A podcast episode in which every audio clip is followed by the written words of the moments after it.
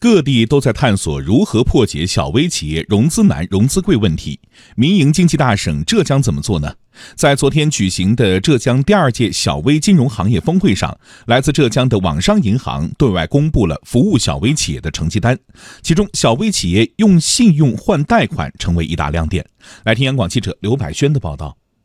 网商银行董事长胡晓明在现场说：“网商银行成立四年来，小微企业客户达到一千七百万家，累计发放贷款超过三万亿元。这其中值得关注的是，网商银行提供的贷款都是信用贷款，而不是抵押贷款。百分之八十的客户更是首次获得贷款。信用贷款是否会增加坏账风险？”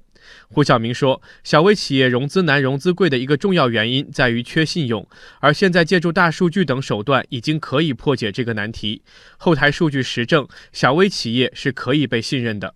我们只做一百万以下的贷款。我们看到数据，也跟大家分享一下，我们的所服务的客户当中，每一百个客户，九十九个客户都是按时还款的。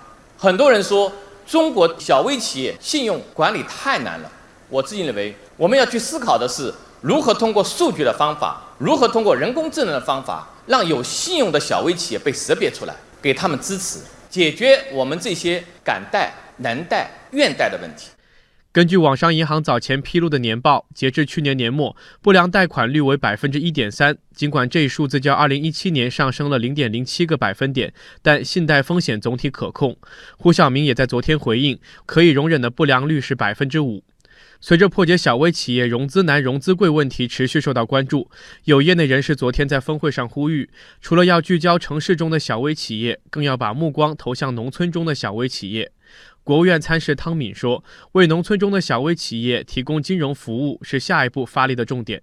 在乡村振兴里头，核心又是产业的振兴，而产业振兴没有金融的支持是不可能的。